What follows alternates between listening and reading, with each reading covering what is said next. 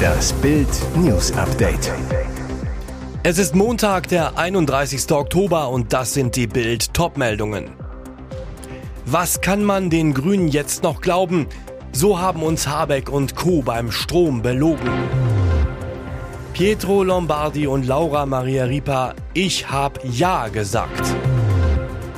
Akzeptiert Amtsinhaber Bolsonaro das Ergebnis? Lula gewinnt Brasilienwahl hauchdünn. Was kann man den Grünen jetzt noch glauben? So haben uns Habeck und Co. beim Strom belogen. Die letzten drei Reaktoren können unterm Strich nicht mehr Strom produzieren. Steffi Lemke, Umweltministerin am 22. März. Wir haben kein Stromproblem. Ricarda Lang, Grünen-Chefin am 31. Juli im ZDF Sommerinterview. Mit dem AKW-Weiterbetrieb können wir den Gasverbrauch um maximal zwei Prozent senken. Robert Habeck am 21. August. Ich bin nicht überzeugt, dass Atomkraftwerke unser Gasproblem lösen werden. Annalena Baerbock, Außenministerin am 28. August. Es war das Grün-Mantra gegen die Angst der Deutschen vor Teuer- und Mangelstrom im Krisenwinter. Ein Weiterbetrieb von Kernkraftwerken mache Strom nicht billiger und helfe nicht gegen die Russen-Gaskrise. Ein Lügenmärchen. Das zeigt nun eine Recherche der Welt am Sonntag. Dafür wurden 166 Dokumente aus Umwelt- und Wirtschaftsministerium ausgewertet, die Umweltministerin Steffi Lemke auf Antrag aushändigen musste. Wirtschaftsminister Robert Habeck verweigerte die gesetzliche Herausgabe. Aus den Unterlagen gehen nun hervor, die Grünen Minister hatten ihr AKW-Nein schon im März vorformuliert, vor Prüfende. Allen voran Habeck, Parteichefin Ricarda Lang und Lemke ging Ideologie vor Krisenvorsorge. Habeck und Lemke setzten sich über Pro-AKW-Argumente ihrer eigenen Fachleute hinweg. Alles zur AKW-Lüge lesen Sie auf Bild.de. Pietro Lombardi und Laura Maria Ripa, ich hab Ja gesagt. Sie lieben sich, sie lieben sich nicht. Sie heiraten. Das On-Off-Paar Pietro Lombardi und Laura Maria Ripa haben sich verlobt. Auf Instagram zeigt die Influencerin stolz ihren traumhaften Verlobungsring und schreibt, ich habe Ja gesagt. 30.10.2022. Im Frühjahr machten die beiden ihre Liebe wieder offiziell. Im August gaben sie bekannt, dass sie Eltern werden und das Liebesnest der werdenden Familie ist auch schon fast fertig. Da kommt der Antrag wie gerufen. Die überdimensionierten 460 Quadratmeter Wohnfläche der Casa Lombardi wird derzeit von den beiden familienfreundlich aufgeteilt und gemütlich eingerichtet. Denn wenn der erste Sohn der beiden im Frühjahr 2023 kommt, muss alles fertig sein. Das wichtigste Zimmer, das Kinderzimmer. Dort gibt es noch keine Möbel, keine Wandfarbe, lediglich zwei kleine Teppiche hat Laura bisher gekauft. Aber ein bisschen Zeit haben Laura und Pietro ja noch. Zur Verlobung hagelte es auf Instagram Glückwünsche.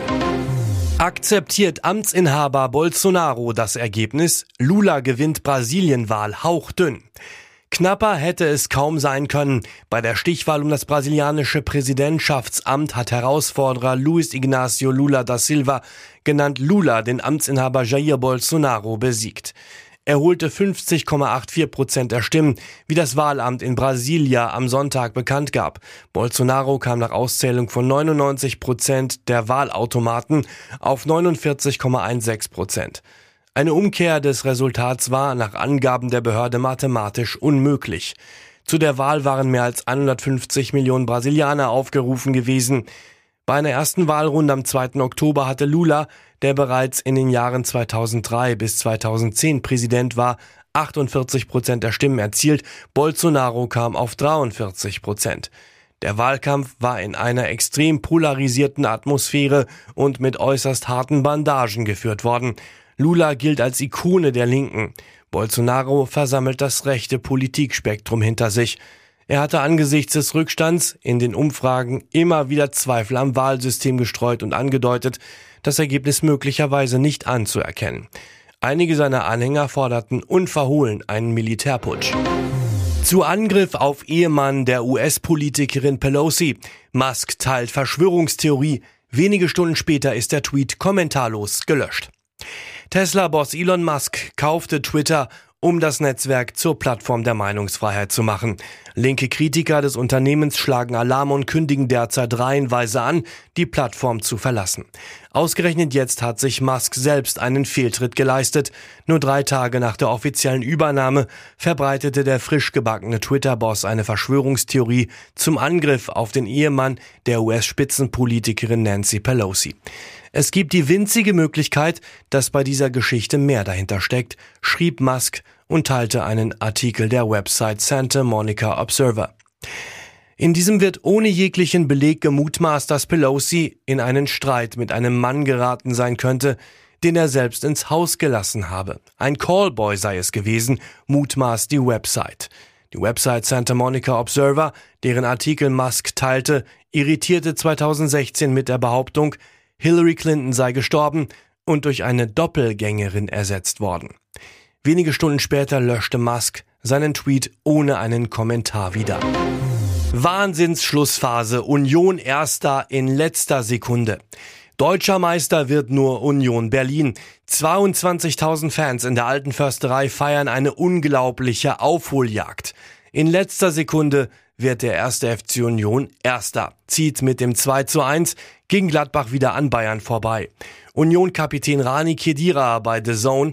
Ich habe in meinen anderthalb Jahren noch nie so ein Spiel erlebt, wo wir den Gegner wirklich komplett eingeschnürt haben in der gegnerischen Hälfte. 29. Minute. Kedira zieht ab und trifft zum 1 zu 0. Doch das Tor zählt nach Videobeweis nicht wegen Hand. Stattdessen 1 zu 0 für Gladbach. Elvedi nickt in der 33. Minute ein.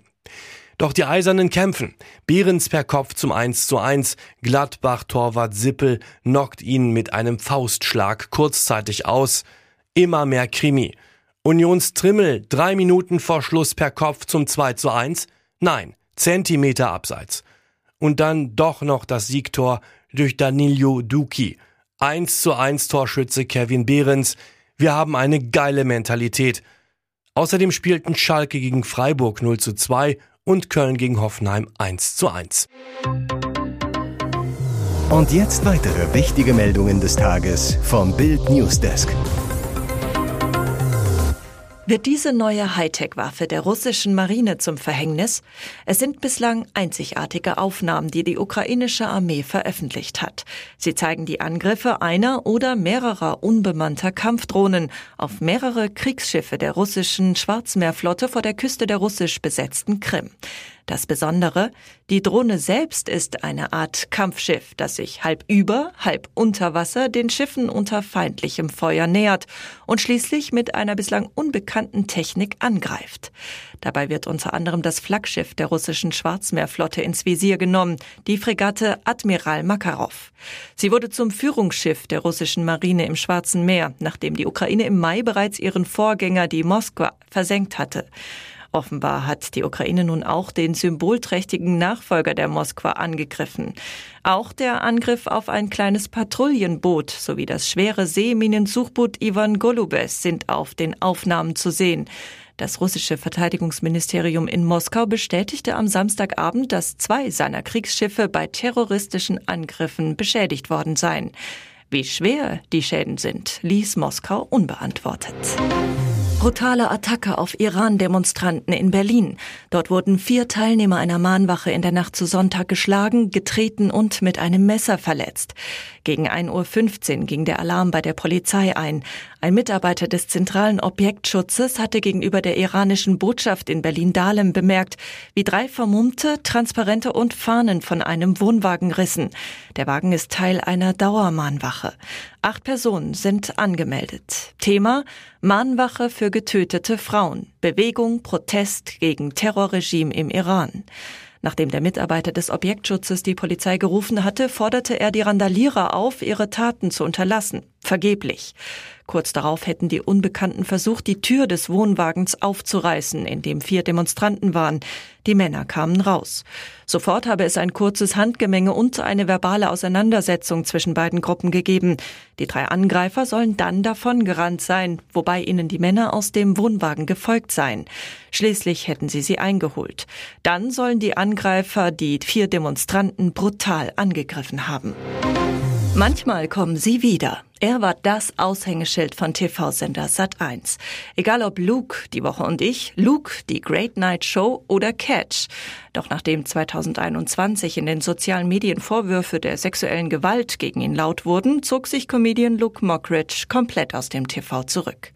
Die ursprünglich für ihn vorgesehene Musikshow All Together Now wurde letztendlich von Moderatorin Melissa Kalai übernommen. Im März 2022 kehrte Luke zumindest mit seinem Soloprogramm A Way Back to Lucky Land auf die Bühne zurück. Und nun diese News.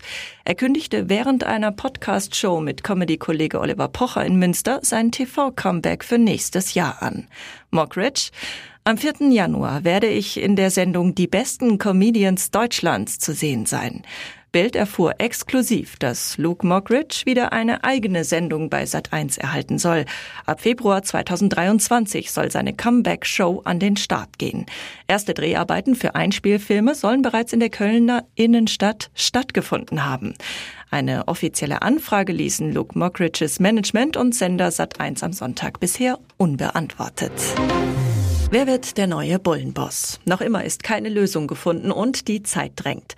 Im Krimi um die Nachfolge von Red Bull-Gründer Dietrich Mateschitz scharren viele mit den Hufen. Mateschitz Sohn Mark soll zwar auf eine prominente Rolle im Milliardenimperium vorbereitet worden sein, doch auch Vorajut Jovitia kommt als potenzieller Nachfolger in Frage, Sohn von Red Bull-Mitgründer Chalem Jovitia.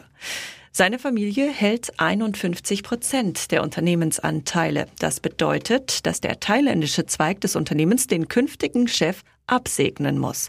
Ein Dilemma, dessen sich Mateschitz vor seinem Tod bewusst war. Um die Nachfolge zu klären, soll deshalb Ende September ein hochrangiger Red Bull Manager nach Thailand geflogen sein, nur rund einen Monat vor Mateschitz Tod am 22. Oktober. Das berichtet das Wirtschaftsmagazin Kapital. Das Thema ist heikel. Die thailändische Familie soll sich seit längerer Zeit größeren Einfluss im Imperium wünschen. Möglich, dass der thailändische Zweig die Macht über Red Bull nun in der Familie halten will und sich gegen Mark Mateschitz als Nachfolger im Chefsessel streut. Er ist doch eigentlich viel zu schön, um übersehen zu werden. Und doch wurde dieser Vogel erst jetzt entdeckt. In einer Zeit, in der immer mehr Tierarten vom Aussterben bedroht sind, kommen frohe Nachrichten aus abgelegenen Inseln Indonesiens. Dort haben Wissenschaftler mehrere neue Arten tropischer Nektarvögel entdeckt. Zoologen des Trinity College Dublin identifizierten in Zusammenarbeit mit einem indonesischen Forscherteam unter anderem den bisher unbekannten Wakatobi-Nektarvogel mit seiner leuchtend blau-gelben Brust, der auf der Inselgruppe Wakatobi östlich von Sulawesi lebt. Die Wakatobi-Inseln sind als wichtiges Vogelgebiet anerkannt, aber trotz ihrer Bedeutung erhielten sie bis vor kurzem wenig ornithologische Aufmerksamkeit, heißt es. Weitere spannende Nachrichten, Interviews, Live-Schalten und Hintergründe hört ihr mit Bild TV Audio. Unser Fernsehsignal gibt es als Stream zum Hören über TuneIn und die TuneIn App auf mehr als 200 Plattformen, Smart Speakern und vernetzten Geräten.